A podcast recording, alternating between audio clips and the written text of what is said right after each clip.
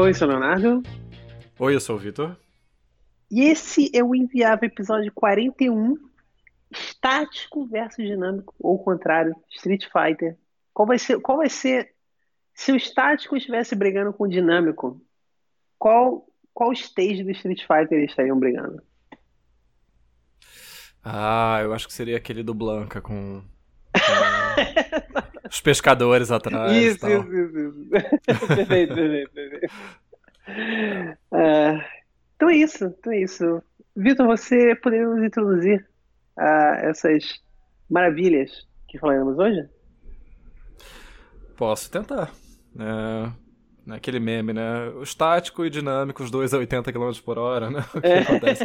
É, é, bom, acho que esse é um tema que pode ser interessante para, para nós programadores, né? Porque essa dicotomia, essa, essa rivalidade entre linguagens estáticas e linguagens dinâmicas é uma, uma coisa bem antiga e que está, acho que, que em ascensão novamente por conta de certos avanços que estão acontecendo na, na nossa indústria. Então, basicamente a gente tem que começar definindo o que é estático, o que é dinâmico, o que é uma linguagem estática, uma linguagem dinâmica e tal. É, e a gente tem que começar pela ideia de tipos, né? Então, o que, que são tipos, o que, que é um sistema de tipos, né? É, a gente, na nossa área, usa definições bem informais disso. Né? Na verdade, teoria de tipos é uma área da matemática, da lógica, né? é uma coisa tão poderosa e tão formalizada que ela pode ser, substituir teoria de conjuntos na definição da matemática em si, então você pode definir a matemática toda a partir de sistema de tipos. É, e a gente não está lidando com nada tão formal assim, até porque nós somos aqueles matemáticos peladeiros de fim de semana, né? Tipo, a gente joga, joga a nossa bolinha na matemática, machuca o joelho e tal. É, então, assim, tem um livro chamado Types and Programming Languages, de um fulano famoso, Benjamin Pierce. É, ele é um, é um livro-texto de, de faculdade para ensinar sistemas de tipos e você vai implementando sistemas de tipos à medida que você vai avançando no livro. E ele define é, é, da seguinte maneira: né? um sistema de tipos é um método sintático tratável, ou seja, você consegue computacionalmente lidar com o problema, é, para provar a ausência de certos comportamentos de programa por meio da classificação é, dos termos de acordo com os tipos de valores que eles computam. Né? Então, essa foi uma paráfrase tosca, mas a ideia é a seguinte: você vai definir é, como é que coisas são computadas na sua linguagem, como é que você fala dessas computações, e a partir daí você vai poder determinar o que, que é computável e o que, que não é computável. É, e nisso a gente tem a, nossa nosso fight aqui. Né? É, quando a gente fala de tipagem, na verdade só existe tipagem estática, né? não existe tipagem dinâmica. Apesar da gente comumente falar de tipagem dinâmica, na verdade a gente está falando de checagem dinâmica, porque um programa dinâmico, uma linguagem como Ruby, por exemplo, ele tem tipos. Só que ele tem tipos quando o programa está executando. Né? Então, quando você executa é, um programa em JavaScript, por exemplo, você recebe um type error, né? tipo, undefined is not a method, ou blá blá blá, alguma coisa do tipo. Existe um tipo, ou seja, existe, existia um tipo ali que é, ao qual você tentou aplicar uma mensagem, do qual você tentou extrair algum valor, e esse valor é undefined. Então a checagem aconteceu em tempo de execução. É, mas num sistema de tipos, como a gente está tentando definir aqui, essa checagem acontece em tempo de compilação. Então, é, a gente está falando de linguagens como C, como Java, como Go, como Rust, como Haskell, como Elm. Né? Então, você tem uma verificação a priori da coesão do seu programa, da, do, do, do encaixe das peças, dentro de uma sistematização que, que existe naquela linguagem. Então, assim, a gente também não pode falar de sistema de tipos de uma maneira geral, porque cada linguagem tem a sua, tem o seu, perdão. É, então, você pode ter sistemas que são mais mais é, soltos, né, mais laços, como por exemplo do C, que você pode dar um cast para void pointer e você não sabe mais o que você tem ali, ou você pode dar um cast mesmo de um tipo de numérico para outro, né? Você tem como fazer operações que seriam consideradas inseguras em outros sistemas de tipos. Uh, você tem é, sistemas de tipos em que você tem mais suporte a abstrações, como polimorfismo, né? Então, é, no Java, por exemplo, ou no C++, você tem noção de generics ou de, de templating, é, no C Sharp também. É, e aí você tem uma gradação de consistência e poder, né? E um sistema de tipos ele é sempre uma, uma, uma, um equilíbrio entre expressividade, né, ou seja, você conseguir é, exprimir o seu programa é, num grau razoável de concisão e de maneira que seja verificável pelo computador, porque uma linguagem de programação para a gente é útil quando ela é Turing complete, né? É, no geral, a gente consegue resolver qualquer tipo de problema com uma linguagem Turing complete.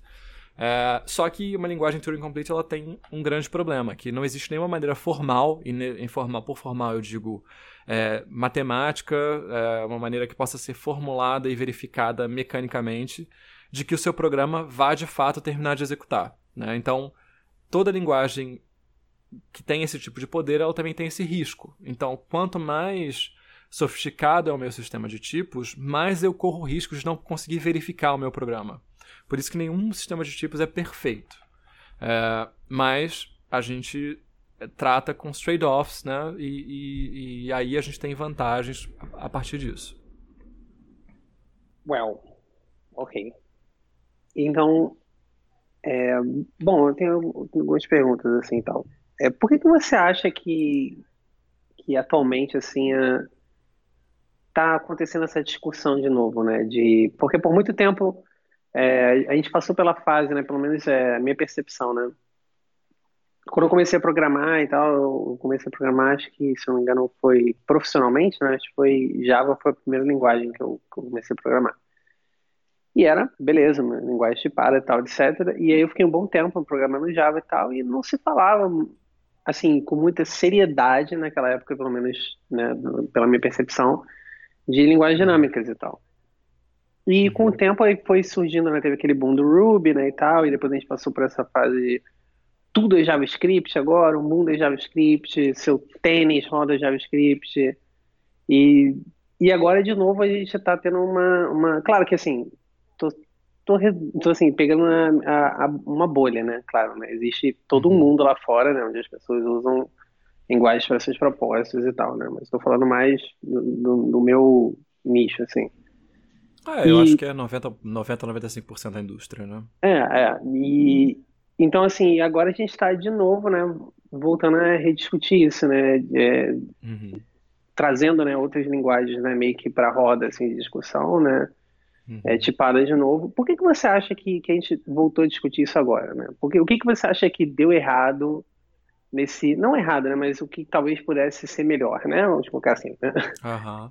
Nessa nossa fase de linguagens dinâmicas aí que dominou o mercado esses últimos anos. Uhum.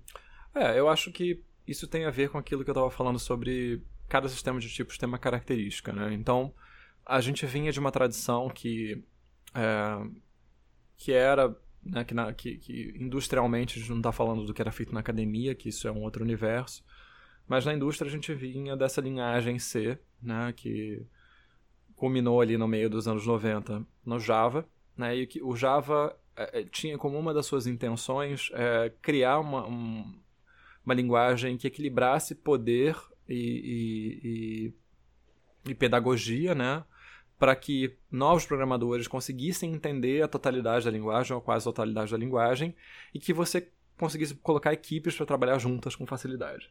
Né? Então, o sistema de tipos de Java ele era um sistema de tipos mais poderoso do que o C, menos poderoso do que o C++, é, e, e que deu tração a toda uma série de desenvolvimentos. Naquela época ali existia uma batalha para tentar estabelecer como uma linguagem é, como a linguagem forte da, da, da, indústria como um todo, que se travava entre, claro, C, C++ sempre presentes, mas entre Smalltalk e Java.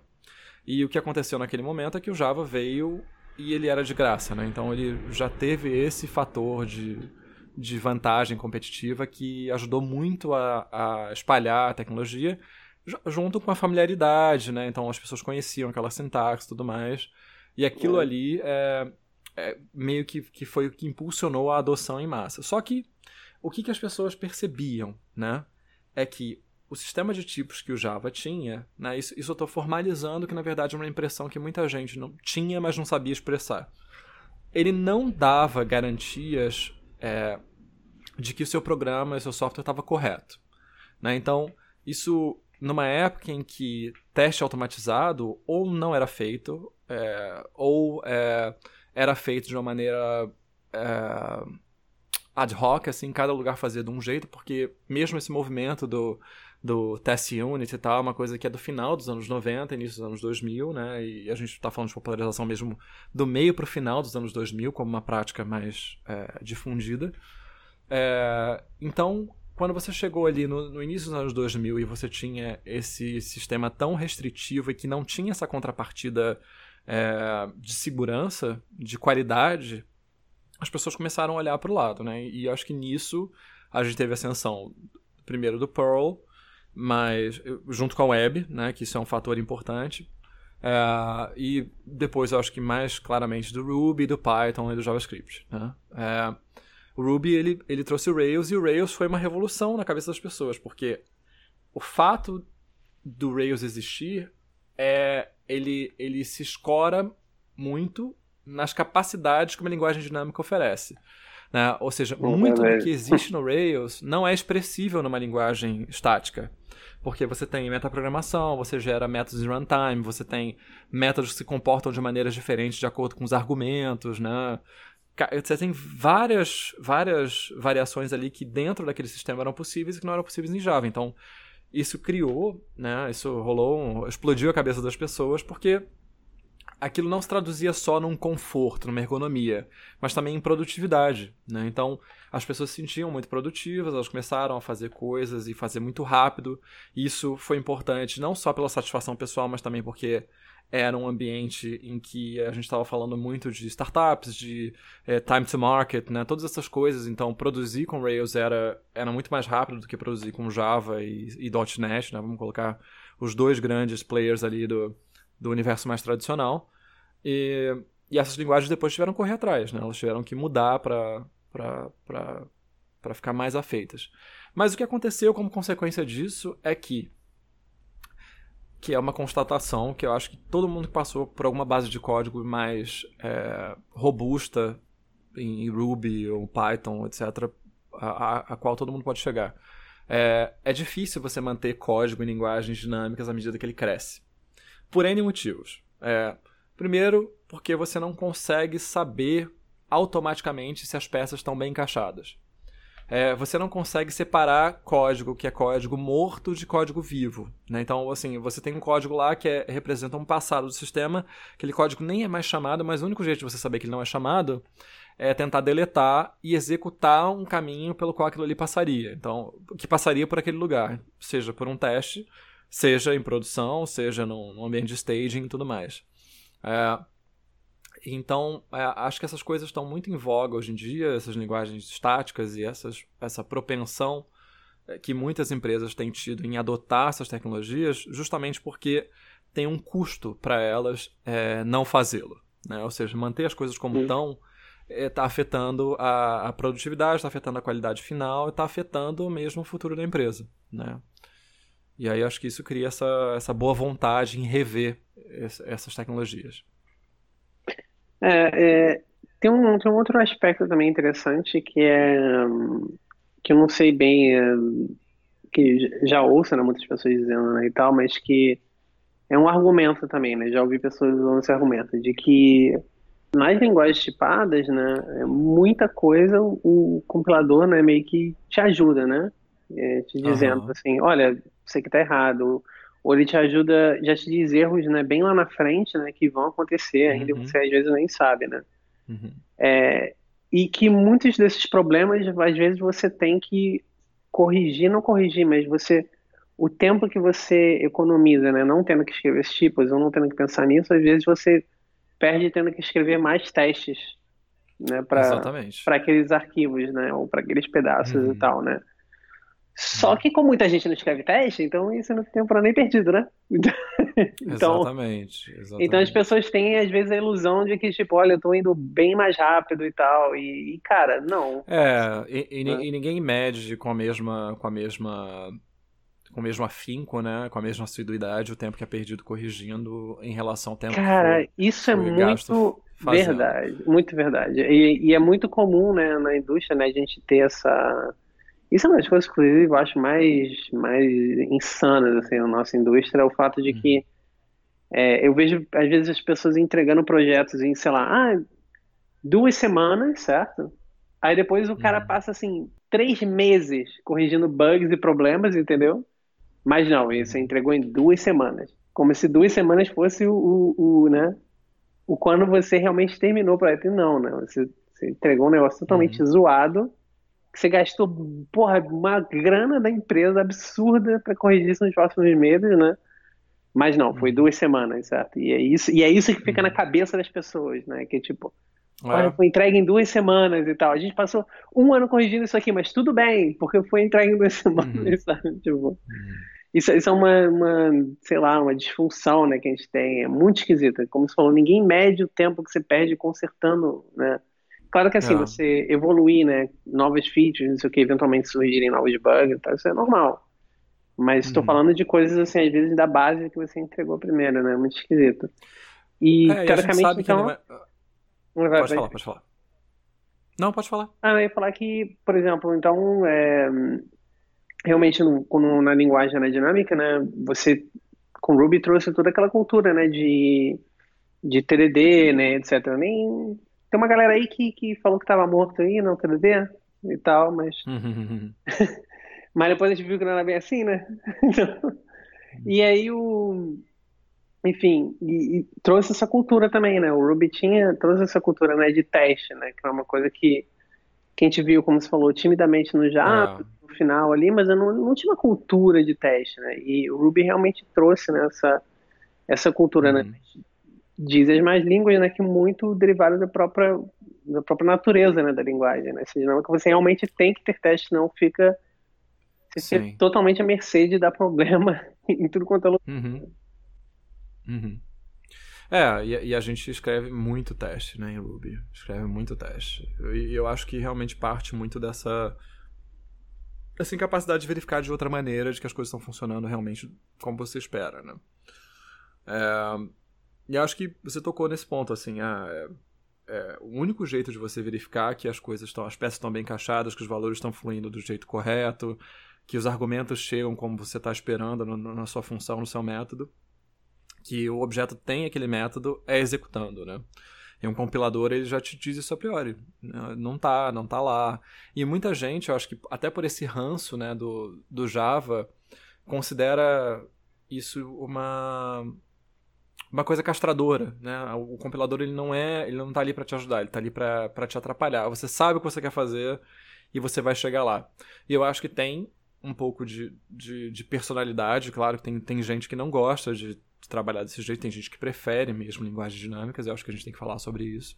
Porque as coisas não são preto no branco, né? Claro. Mas tem muito de você realmente também ter uma, um histórico de ferramentas que estão meio paradas no passado, né? E, e, a pesquisa em linguagens de programação e compiladores e tal avançou é, ao longo da indústria, né? E, agora a gente está tendo uma convergência disso. E a gente está vendo isso acontecer na, na, na, vida prática, né? no, no dia a dia da gente mesmo. É, isso é bem legal. É, eu vejo realmente. É, é, acho que a gente. Eu posso até puxar um pouco pro, pro JavaScript também, né? Que eu li recentemente, uhum. Recentemente, não, uns meses atrás, um artigo falando que saiu uma lista dos é, top 10 erros mais comuns. Acho que foi no, na ferramenta no Center, né? Foi no, assim? Acho que foi no Rollbar. Rollbar. É, o Rollbar foi o outro, o concorrente. Aí o, eles estavam é, falando, né, que ah, esses aqui são os erros mais comuns que a gente pegou da nossa base aqui de, de front-end e tal. E era um top 10, né? E dos 10 erros, uhum. 7 eram erros de tipagem, assim. Uhum. Então, tipo, cara, a gente tá falando aqui, vamos, tudo bem, a gente tem um universo, a gente tem, um, a gente tem uma apanhada de dados, né? A gente tem uma apanhada de dados grande, uhum. a gente pode tomar isso como uma amostra, né? A gente está falando aqui que 70% dos erros são erros de tipo, que vão em produção, sabe? Uhum. Assim, até eu que, tipo, não tenho nada contra a linguagem dinâmica e tal, é impossível você não reconhecer que isso é relevante. Assim, cara, é, é, é, esmagadora, assim, a quantidade de erros uhum. que vai por causa disso, né? Isso é uhum. é bizarro, assim. E e falando de JavaScript, né, tem é, a gente pode usar, né, também é, coisas, a gente pode usar o JavaScript com tipos, né? A gente tem o uhum. TypeScript e tem o Flow, né? Você já teve experiência uhum. com esses dois, né? Fala mais aí Sim. que eu também, eu pessoalmente estou interessado também em saber, assim, tipo.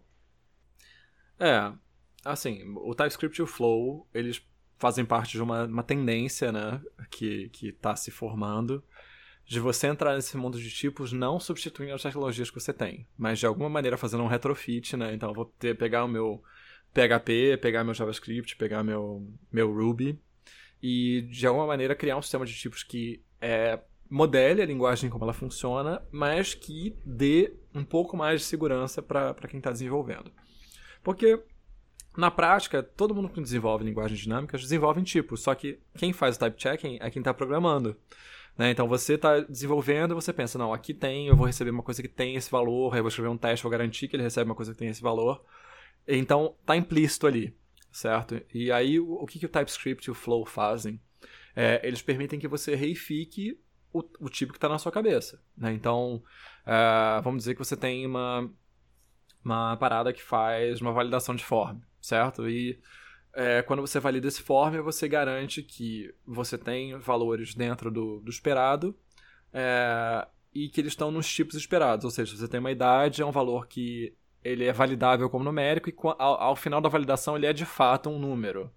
É uma data, de fato, uma data, etc, etc. É, e aí você pega a sua funçãozinha ali em JavaScript que funciona como, como, como, como dinâmico, né? como na sua versão dinâmica funciona perfeitamente. E você diz, olha, daqui eu espero que venha um tipo que tenha esse formato, então é um form que tem um, um input string que eu quero validar para string, um input é, um input radio que eu quero que esteja dentro de uma dessas três opções aqui, etc, etc, etc. E aí o type checker vai fazer o que todo type checker faz. Ele vai verificar antes de você executar o código que, pelo fluir dos valores, as coisas estão funcionando corretamente. É, qual é a diferença do, do, do TypeScript do Flow para um Java, por exemplo? A diferença é que, por você abarcar a linguagem como ela funciona, o grau de restrição que você vai estabelecer para o seu código é uma coisa que vai ser contextual. Né? Então, se você tem uma base enorme de código é muito, muito improvável que você vá ligar o TypeScript na, na sua versão é, mais, mais restrita, né? Tem uma flag lá, strict true. Então, tipo, eu vou verificar se as coisas podem ser nulas, eu vou verificar se eu estou acessando um array que pode não ter o, determinado índice. Eu vou verificar que eu, a minha propriedade de classe foi iniciada. Eu vou verificar se, se a propriedade de classe tem aquele valor. É, eu vou verificar se as bibliotecas com as quais eu estou integrando têm seus tipos definidos também, etc. É, e você vai reconhecer essa dificuldade e vai dizer, não, eu quero tipar essa seção aqui, que é uma seção crítica do meu código, e começar dali. É, então você põe seus tipos, você faz suas anotações de tipos, é, que, que podem ser tão sofisticadas ou tão cruas quanto a sua, a sua habilidade ou seu tempo permitirem. E a partir dali você começa a desenvolver seu programa tipado, né? As coisas novas todas tipadas, ou as coisas que estão em volta daquelas ali, você vai adicionando tipos né, de dentro para fora até você chegar ao seu sistema todo. É, e a minha experiência com as duas é muito positiva. Uh, na verdade, assim, qual é a diferença do Flow para o TypeScript? Historicamente, primeiro as abordagens, né? O TypeScript ele tinha um sistema de tipos muito mais afeito a quem veio do C Sharp, do Java, é, do que a quem, quem veio do, do JavaScript. Então, você tinha que anotar muitos tipos, você tinha que colocar. Você tinha que dizer muito pro, pro compilador o tempo inteiro com o que, que você estava lidando e tal. E o, o, Facebook com o Flow ele veio com uma abordagem um pouco diferente. Ele usou, é, acho que, é Flow Analysis, que é, é, é, por isso que o nome é Flow, né? Então ele tenta verificar por onde seu programa passa que coisas ele consegue determinar a partir dessas passagens. Por exemplo, você tem uma função em que você chama um determinado método que só existe string. Então eu posso, de, posso inferir que aquilo ali é uma string. Dali para frente eu vou ver se ela continua se comportando da maneira que eu espero. E a partir dali você tem que anotar bem menos coisas só para você criar desambiguações, né? você facilitar o trabalho do, do compilador no, nos momentos em que ele não puder decidir com o que você está lidando. É, o TypeScript ele não parou no tempo.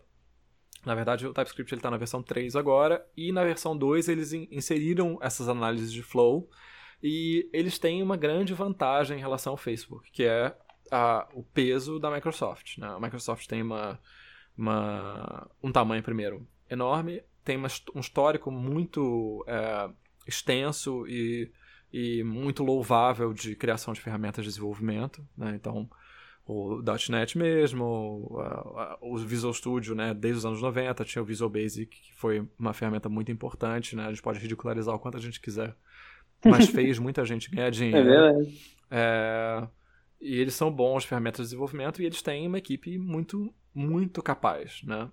Então, essa equipe muito capaz conseguiu criar uma coisa que ela é, em grande parte, bem ergonômica e, e ela tem esses ajustes muito granulares que se encaixam em qualquer workflow.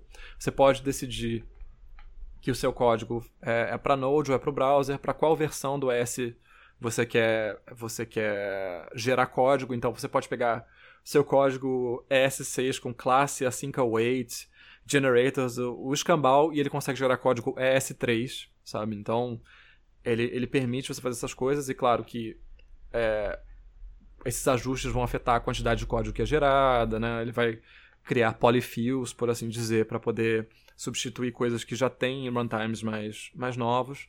Mas, no geral, é muito, muito flexível, então não é difícil você adotar. E o fato de ser flexível, o fato da Microsoft ter esse peso todo, está fazendo uma força muito grande para criar boa vontade entre desenvolvedores, é, criou uma comunidade muito rica de, de, de desenvolvedores que se preocupam em pegar bibliotecas do mundo JavaScript e tipar, né? Porque o que acontece? Ah, eu quero fazer meu código super tipado, tal, tal, tal, tal, tal, e eu boto uma biblioteca do NPM. Ferrou. Ali eu tenho uma zona cinzenta, porque eu não sei o que, que flui para lá e o que volta de lá. É, mas, no geral, é, você tem usos bem restritos, né? Como eu disse, todo mundo tem tipos na cabeça quando está desenvolvendo. É, é, claro que tem flexibilidade no JavaScript que tornam a, a, a tipagem de uma biblioteca às vezes difícil. Né? Você tem, aquele, por exemplo, aqueles objetos de configuração enorme que quando tem uma, pro, uma, uma property não tem outra, uma property pode ter vários tipos diferentes.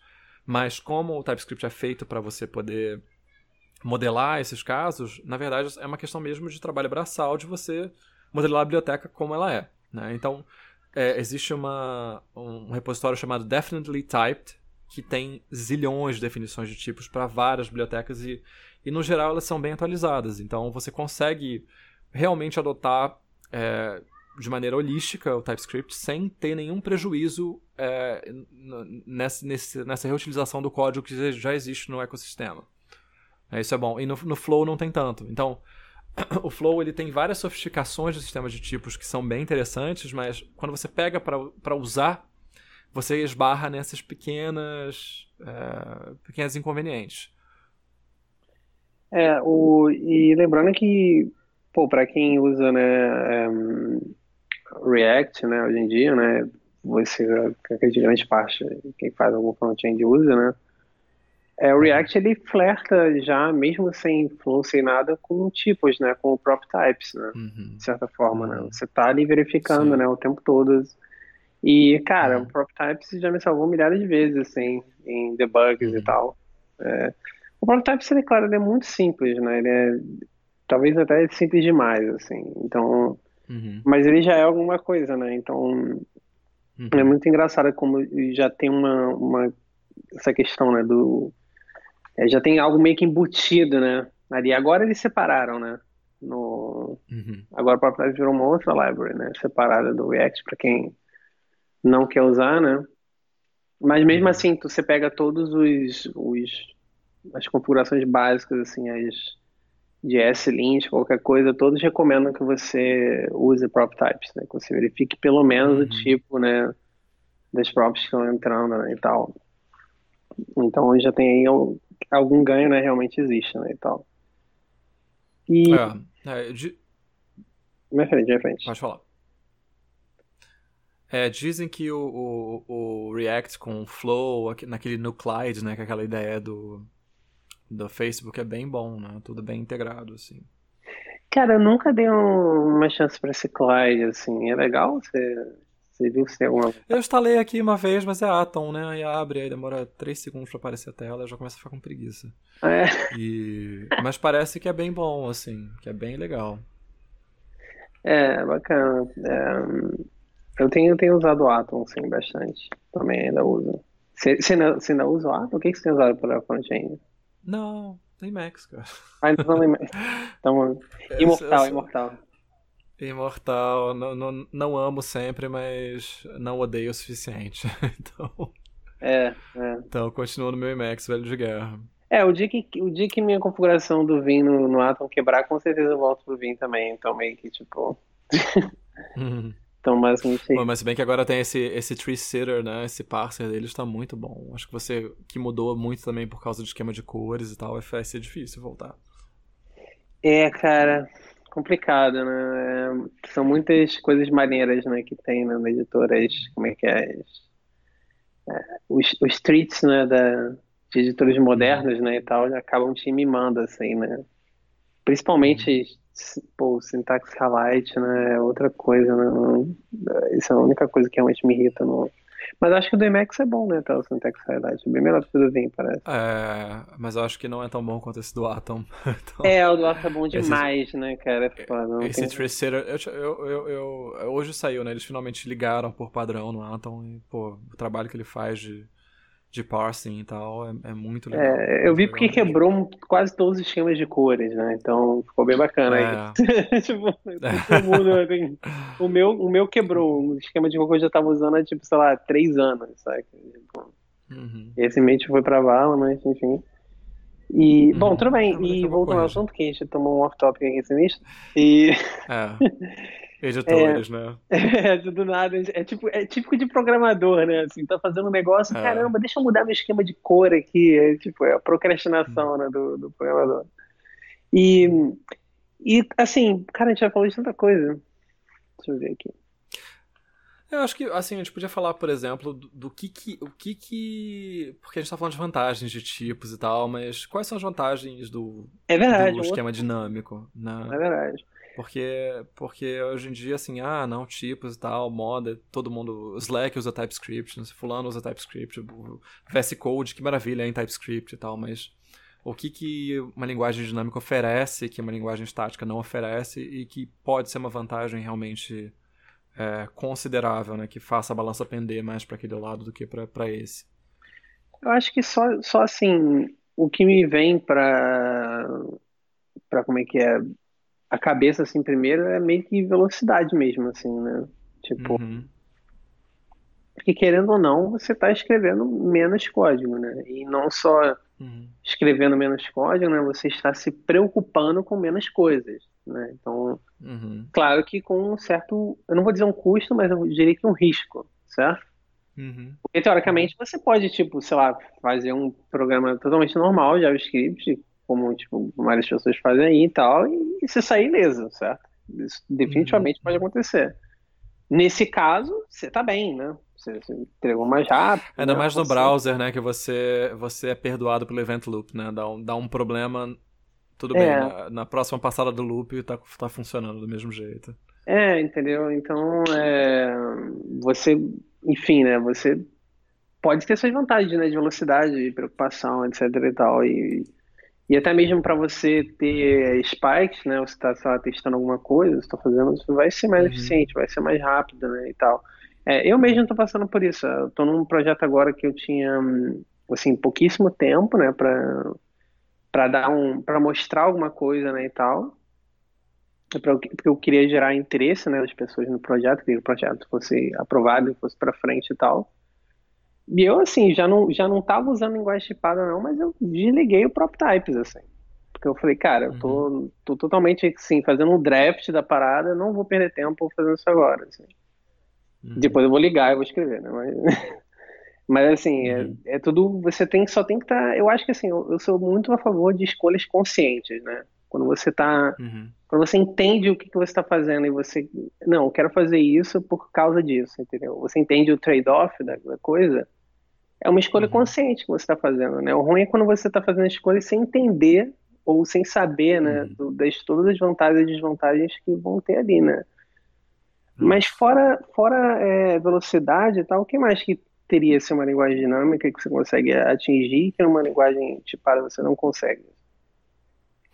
Ah, eu, eu acho que velocidade é o, a grande parada mesmo, e isso se ramifica, né? Em várias coisas. Tem essa velocidade de prototipagem, tem essa facilidade para você integrar com outros sistemas, né? Por exemplo, você pega um payload em JSON e você dá um, um JSON.parse em, em JavaScript e automaticamente é um objeto, né? Eu consigo acessar as properties e tal.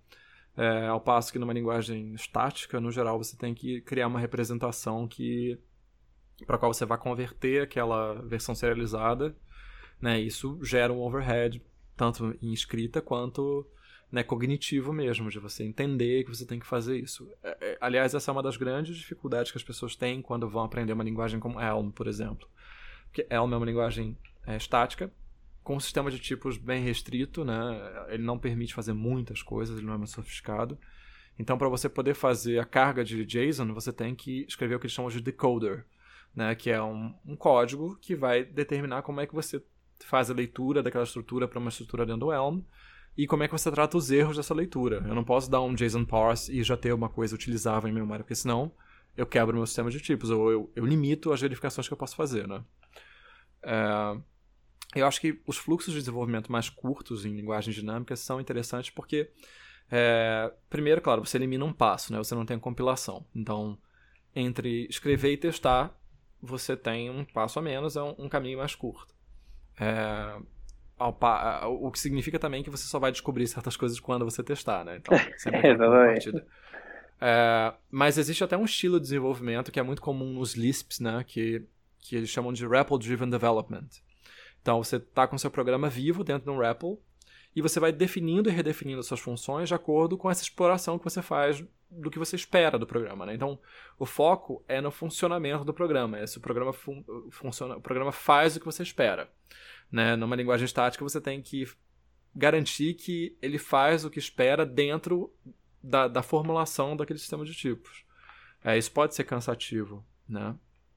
É, esse esquema de REPL Driven Development é bem legal, assim, se você... Eu vou até botar no show notes alguns vídeos, mas é, é uma coisa bem iterativa mesmo, né? Você desenvolve, eu quero consumir uma API. Primeiro eu, eu, desenvolvo como é que eu puxo essa API. Depois eu desenvolvo como é que eu extraio, sei lá, as chaves que eu quero do JSON. E eu vou fazendo isso tudo dentro de um REPL. Então eu estou escrevendo código, executando, escrevendo código, executando, refinando, executando, refinando, executando, até que eu chego ao programa final. É, é um fluxo que é que acho que é, é, bem satisfatório, né? Porque você tem essa, essa validação constante. Você está testando, validando constantemente e você está testando, validando constantemente com valores, né? não com testes automatizados. Que isso até é uma, uma mudança, uma, uma variação cultural que existe entre linguagens dinâmicas também. Porque na comunidade Clojure, por exemplo, que tem essa herança Lisp, você vai ter é, tanto um, um, uma atitude contra tipos, né? É, até do Rich Hickey, que é o criador da linguagem, ele tem algumas talks sobre isso, sobre uh, ele chama acho que de tipos de, de guardrails, né? São aquelas coisas que você bota na, na pista para evitar que o carro caia do penhasco. Então você programa batendo, batendo, batendo, batendo até que o carro começa a andar só na pista, né? E, e ele também não é muito favorável a um estilo muito test heavy, assim. Você escreve o teste, você escreve o teste, escreve, até você chegar ao programa. Porque, na verdade, a validação do programa é no REPL. E você escreve o teste depois a posteriori, ou, ou, ou alguns testes só para validar que as coisas continuam funcio funcionando. É mais para pegar regressão do que como ferramenta de design, né, desenvolvimento. É... que mais? Ah, eu acho que isso que você falou dos spikes é importante, realmente. Então, é muito confortável você pegar e desenvolver pequenos programas, resolver pequenos problemas, sabendo que, que a sua preocupação é só com o resultado. Né? Eu não quero fazer uma coisa que seja matematicamente correta, formalmente verificada. Né? É... E eu acho que tem é, isso se traduz numa, numa, numa coisa a curto prazo muito boa, né? Mas é uma realização a qual essas empresas grandes rapidamente chegam, né? Que programas em linguagem dinâmica são fáceis de escrever mas são difíceis de manter. É, à é medida que eles crescem, à medida que o tempo passa, porque você não tem nenhuma verificação automática, né? A sua única verificação automática depende da sua disciplina de ter escrito aqueles testes ou não. É, e, e, quem nunca passou por uma empresa, é, eu já passei né, com, com alguns traumas, em que você tinha que desvendar o código pelo, por execução, né? Não tinha nada em que se basear. Né? E aí esse é um, é um contraste, né? porque muita gente diz que os testes substituem os tipos. E isso não é exatamente verdade. Eles substituem no sentido de que eles verificam que seu programa funciona assim, mas eles não dão a mesma qualidade de sinal que um tipo dá, porque é, um teste ele pode estar executando uma parte do código que não tem mais valor nenhum. Um teste ele pode estar exercitando só uma parcela de uma funcionalidade, não a totalidade da funcionalidade. Né? E aí a gente entra nas discussões sobre coverage, qual é o valor de coverage e tudo mais. É, um teste ele, ele pode ficar desatualizado dependendo das técnicas que você usar e ainda assim te dá um, um, um sinal errado, como por exemplo quando você usa MOX e você está mocando uma API que não é mais válida, mas dentro do seu teste ela funciona. O seu código mudou, as coisas que você passa para aquele pedaço de código mudou, mudaram, mas o seu teste continua é, verificando uma realidade antiga, né? Que é a gente tenta mitigar com coisas como NorSpec com Instance Double, né, que tentam verificar a interface é. da classe original para saber se ainda está valendo e tudo. Né, mas sempre tem limitações. Né? E é, tem uma coisa muito interessante. Fala. Eu ia falar que, que, por exemplo, para você criar essa estrutura, geralmente você acaba escrevendo muito mais também, né? Do que você simplesmente. Muito mais. Tipo, ah, mas a gente é, tá tipo... falando aqui do downside, você tem que escrever tipar as coisas, mas, pô, se for fazer um teste, cara, mocar todas as outras classes para limitar as responsabilidades ali, pô, isso você escreve muito para fazer isso, assim. Pelo menos comparado com você botar um tipo ali e resolver, entendeu? Eu acho. É, é não, total. E não é, não é incomum você ter uma base de código em que você tem uma, uma razão de mais de um para um, né? Muitas vezes dois para um, três para um, entre teste e código testado. Né? Então você escreve realmente bastante para ter essas certezas. É, e tem uma coisa muito interessante nos sistemas de tipos mais modernos, que eu acho que é isso que também é uma coisa que está tá chegando às pessoas que estão tomando essas decisões e que está fazendo com que as coisas se equilibrem um pouco mais, que é a, a, a possibilidade de você realmente expressar mais invariantes sobre o seu programa no sistema de tipos. Né? Então, é, existe uma frase que usam que é, é making impossible states unrepresentable, ou seja, se você tem um estado no seu programa que você não quer que ele que aconteça, você leva essa verificação para o sistema de tipos, ao invés de você verificar no, no, no código executado mesmo. É, por exemplo, você quer. É, você tem o, o, exemplo do form, né? Você tem um, um form que você recebeu da interface de usuário e você quer é, que esse form seja levado ao banco de dados, mas você só quer que esse form seja levado ao banco de dados depois que ele for validado, que ele seja válido. É, como é que você faria isso no, no, numa linguagem dinâmica ou numa checagem tradicional? É, basicamente, você teria os mesmos tipos, a mesma estrutura, e você teria um sistema de confiança. Né? Eu, se eu passei para você é porque eu já validei. É, é, não é incomum a gente fazer isso. É, na verdade, é o mais comum. Então, assim, ah, eu tenho uma string, só que eu considero que uma string, que, que um nome é uma string e que ele só é uma string válida quando ele tem no mínimo três caracteres. Só que a minha representação, representação em memória é uma string. Como é que eu vou saber que eu validei ou não quando eu chegar lá no, no lugar em que eu salvo no banco de dados? Né? Então, quando você tem um sistema de tipos em que, que você tem a possibilidade de representar mais coisas, você pode representar um formulário válido é, de maneira diferente no formulário inválido e, e, e, criar essas funções que trabalham com formulários válidos é, com a expectativa de que o tipo seja aquele. Ou seja, não tem como eu passar um dado inválido para um lugar que espera o dado válido. O compilador vai quebrar. É, e quando você começa a aprender essas técnicas, você tem pequenos ganhos que são muito interessantes. Assim. É, até coisas básicas, por exemplo, você tem uma função que recebe três IDs. Um ID de usuário, o ID da, da, da, da, dos dados de billing dele lá, sei lá, no sistema de billing e mais uma coisa. São três inteiros, ou três, três longs, sei lá. Como é que você sabe que você passou as coisas na ordem certa? Quem nunca uh, atire a primeira pedra, quem nunca inverteu IDs ou coisas, dados primitivos quando você estava lidando com, com funções que esperavam mais de um deles. Né? Então, a gente consegue levar isso para o sistema de tipos. E o que é interessante é que os sistemas de tipos como Flow, TypeScript, eles permitem que você modele esse tipo de coisa. Né?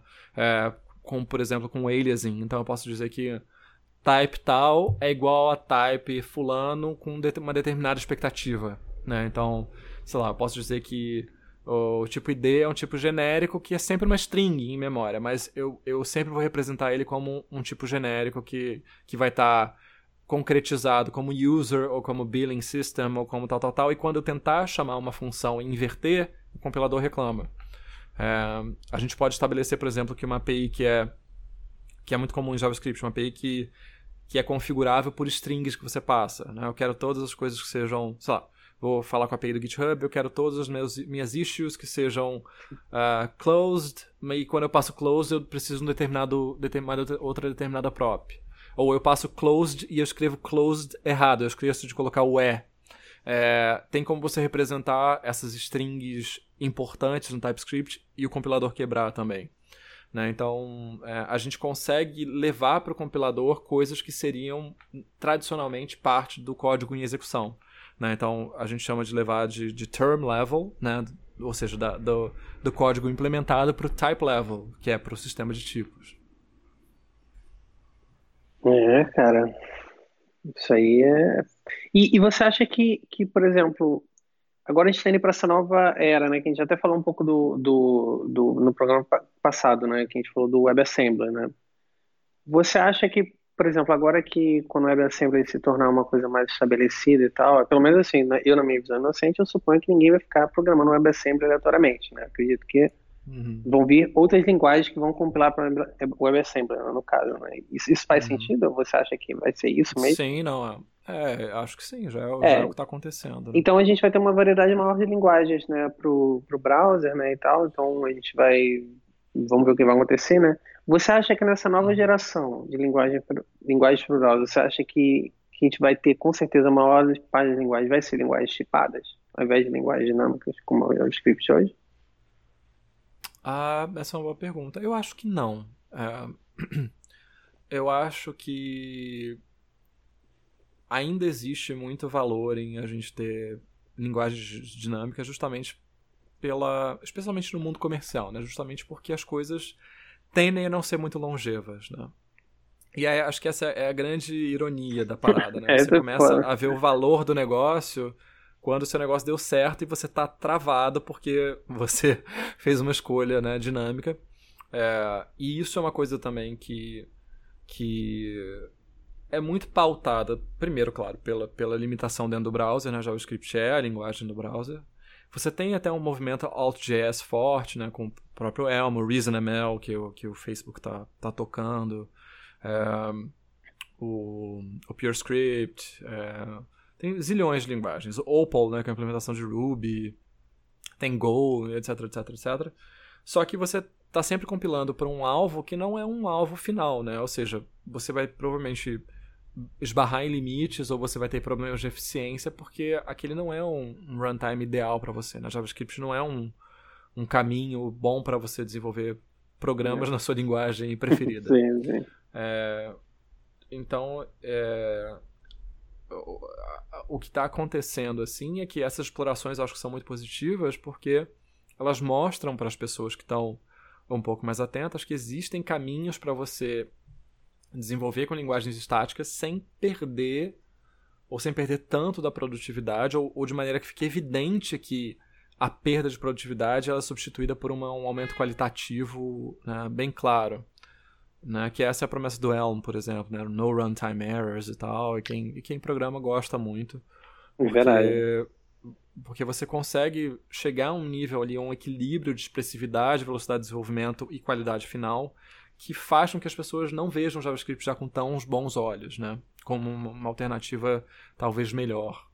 É, tem a própria inércia, claro, do mercado, de você ter uma, um contingente já formado nessas tecnologias tradicionais, né? O que vai fazer com que poucas coisas sejam sejam ou menos coisas sejam desenvolvidas nessas linguagens estáticas ao menos no primeiro momento.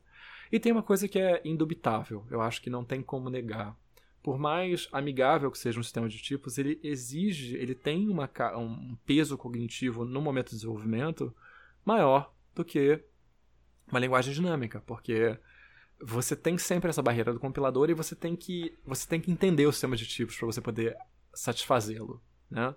A, a, reclamação que se faz, por exemplo, da, das mensagens de erro de Haskell são porque você não entende, normalmente, quando você está aprendendo, do que, que ele está falando. Eu não sei do que, que ele está reclamando. Ele está reclamando de uma coisa e para mim isso aqui não faz o menor sentido, porque eu não tenho um modelo mental de como é que as coisas funcionam, né?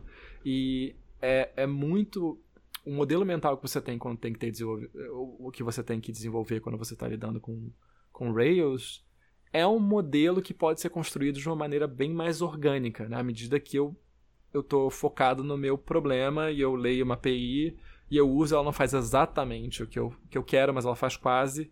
É, eu tenho uma coisa muito mais maleável, né? Um, um material é argila e o outro material é mármore. Né? Os dois geram esculturas bonitas no final, mas eles têm características de trabalho muito diferentes. É, então, é, essa, essa facilidade que as linguagens dinâmicas oferecem, ela é muito atraente para quem quer formar pessoas e para quem quer trazer pessoas que estão em formação. Né? É, não é que uma, um, um, iniciante não seja capaz de aprender uma linguagem estática, mas é, é muito mais difícil você é, treinar num tempo que seja razoável, sabendo que essa pessoa está aprendendo a programar e está aprendendo uma formalização que, é, que não é natural para ela. Então, acho que isso ainda vai continuar fazendo uma grande diferença. É, cara, eu tô realmente muito, muito curioso para ver o que, que vai, vai vir, né, da era do WebAssembly, assim. Eu tô hum. realmente muito animado, assim, vai vir um pouquinho de ar fresco, né, e tal, né, coisas novas e hum. tal há muito tempo nisso, mesmo vendo as mesmas coisas, acho. Então é isso, cara. É.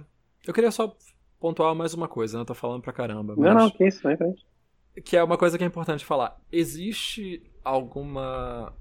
alguma entidade, alguém que tenha certificado que um tipo de desenvolvimento é melhor do que o outro? Né? Que a qualidade final do que você desenvolve é melhor com um e com o outro? É, e a resposta para você, meu amigo que quer, e minha amiga que querem é, olhar para o futuro e, e, ter uma, um caminho claro, é infelizmente não. é, os é, né? estudos que foram feitos até hoje, todos são muito questionáveis do ponto de vista metodológico, né? Porque você pega um probleminha pequeno, uma coisa que não é a realidade de, um, de uma base de código que existe há anos e tal. Mas nenhum deles aponta com clareza que desenvolver com uma linguagem estática gera resultados melhores do que com uma linguagem dinâmica. É, mas tem ex exatamente isso que você apontou, né? Na, na, vida real, é, se você pegar esse, esse, essa lista do roll bar, você encontra muitos problemas de tipagem na vida real. Né? Então, a tendência é que em base de código grande você tenha uma, um avanço qualitativo, sim, porque é mais fácil de você manter porque você tem o auxílio do computador, né? Ele, ele, ele diminui o seu espaço, diminui o problema na sua cabeça para que você possa tratar as coisas mais localmente.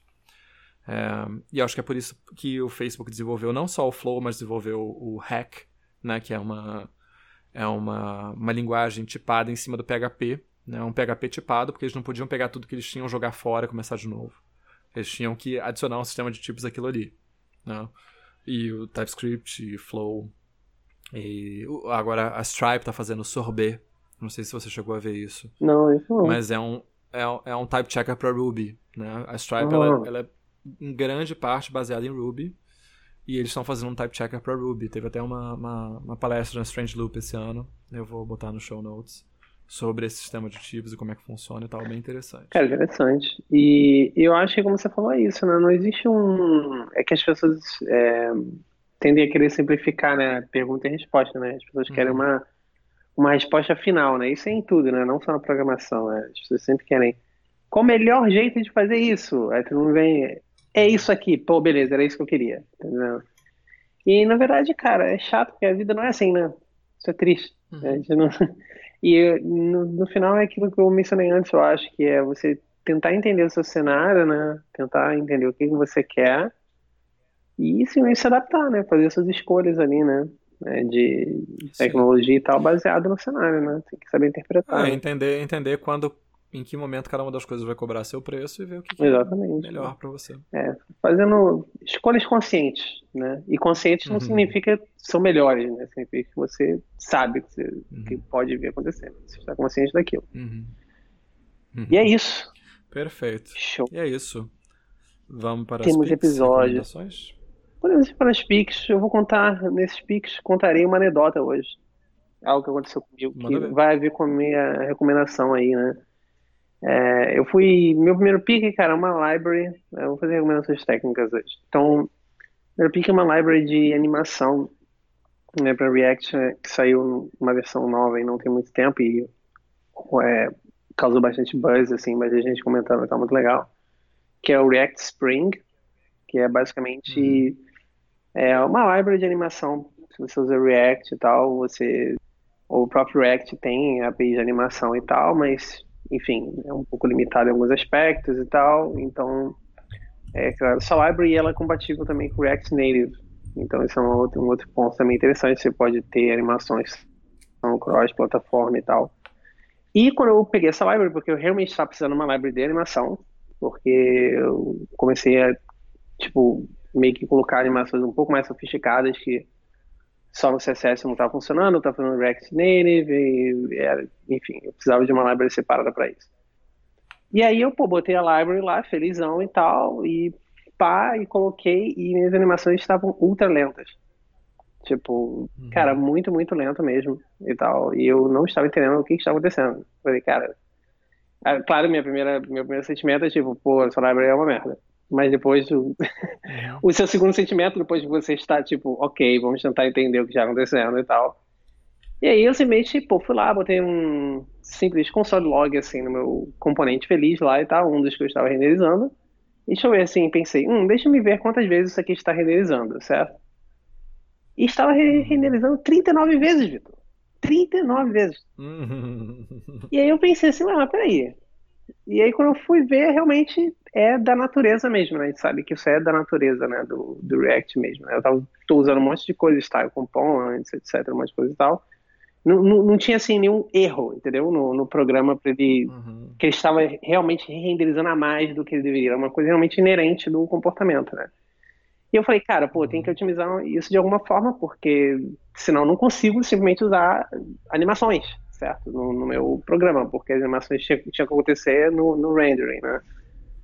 E eis que surgiu pela primeira vez, eu consegui finalmente usar com propósito, certo? Os Pure uhum. Components, que são os componentes do React, né? Que são justamente para isso. E, e, pela primeira vez eu realmente vi o resultado disso, assim, e achei incrível, assim, que eu falei, bom, então vou migrar esses componentes aqui para Pure Components. Eu migrei e, cara, renderiza só uma vez agora. E ficou tudo lindo. Tipo, as animações todas smooth, maravilhosas, incríveis. E algo que eu meio que passou, assim, pelo meu radar, assim, e tal, e tô vendo grandes benefícios aí e tal. É, Pure Components não é, não são os stateless components, então cuidado aí. E, então, muito bacana. Não vou me aprofundar muito, não, porque, sei lá, talvez depois a gente possa fazer um outro episódio sobre coisas do tipo, então deixa para outro episódio. Mas fica aí a leitura. Pure Components, e realmente isso dá um benefício super simples de aplicar e, tipo, um mega benefício aí de performance uhum. e tal, para aplicações muito interessante.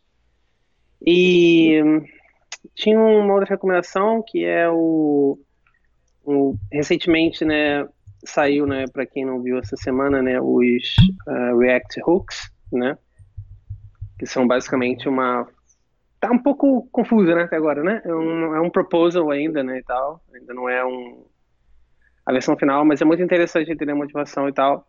Então o Dan uh, Abramov, o nosso nosso Deus, né, postou, postou um, é, um artigo, né, essa semana, eu acho, foi semana, é, foi.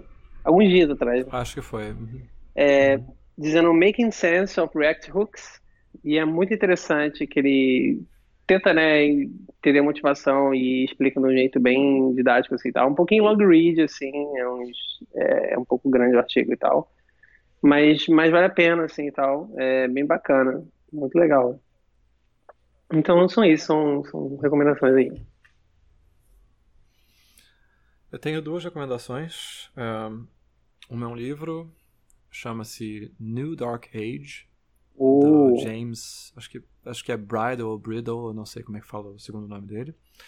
É, que é um conjunto, na verdade, de, de ensaios sobre basicamente aspectos, motivos e, e, e coisas que provam que a gente está entrando numa nova era da escuridão intelectual, né? E isso passa desde passa da, por essas, esses eventos recentes da, da, das fake news, da, da distribuição fácil de, de desinformação, né? A, a teorias da conspiração, a coisas que fazem com que as pessoas tenham teorias da conspiração e tal, a, o pensamento computacional, né, que é um erro que a gente comete, achar que tecnologia resolve tudo, até o clima, né, que, que ele mostra vários estudos que é, associam ao acúmulo de CO2 na atmosfera e a redução do QI mesmo da humanidade. Caraca, isso... É, não é um livro muito, otim... muito otimista. não é um livro nada otimista, não é um livro. A gente tem esses desafios, essas soluções, não. É tipo, a gente tem esses desafios, a gente tá ferrado. É... Mas é interessante, tem coisas interessantes, assim. Acho que para quem acompanha esse tipo de assunto, não vai ter muita novidade. Ele não é um livro que se proponha muito a filosofar e, e criar. É técnicas de pensamento tal para você ver as coisas por outro ângulo. Não, ele é mais factual mesmo, mas é interessante do mesmo jeito. E a minha segunda recomendação é uma série da HBO, é Barry. É, eu comecei a ver há pouco, então não posso falar categoricamente que é boa, mas eu curti o pouco que eu vi. É a história de um, de um ex-marine, né, um cara que voltou da guerra do, do Afeganistão, se eu não me engano, e ele, e ele voltou e ele não tinha nenhum propósito na vida. Então um tio dele resolveu que o propósito dele seria trazer essa habilidade militar para a vida civil e é, eliminar, usar, é, ser um assassino de aluguel para eliminar agentes ruins na, na sociedade. Uau! Só ideia. que numa, numa dessas, numa dessas ele acaba se é, se envolvendo no, numa missão com a máfia chechena, eu acho. E é uma missão que não é tão claramente assim o bem contra o mal. Ele, ele tem que matar o amante de uma de um, de um determinado personagem, ou, perdão, amante da mulher de um determinado personagem. E no que ele vai seguir esse cara, esse cara é um ator e ele, é, por acidente, faz uma aula de, de teatro. E aí ele resolve que o propósito dele na vida não é ser um assassino, é sim ser um ator. É uma série de comédia. É, com, com, com Bill Hader, que é um que, é, que era do Saturday Night Live tal, uma cara bem conhecida de comédia, tem um elenco bom. E bem, bem divertida, bem interessante. Cara, maneiro. É maneiro, muito show. Temos episódio? Temos um episódio, senhor. Temos episódio. Então é isso, amiguinhos. Até a semana que vem, né? Um beijo para vocês, um abraço. Se comportem aí. Muita emoção. Ou não, né? É. Porque se comportar sempre não é tão legal. É, né? Viva, viva a vida, né? Em, em sua plenitude. Viva a vida. É isso aí. Essa é a mensagem. isso aí. Tchau.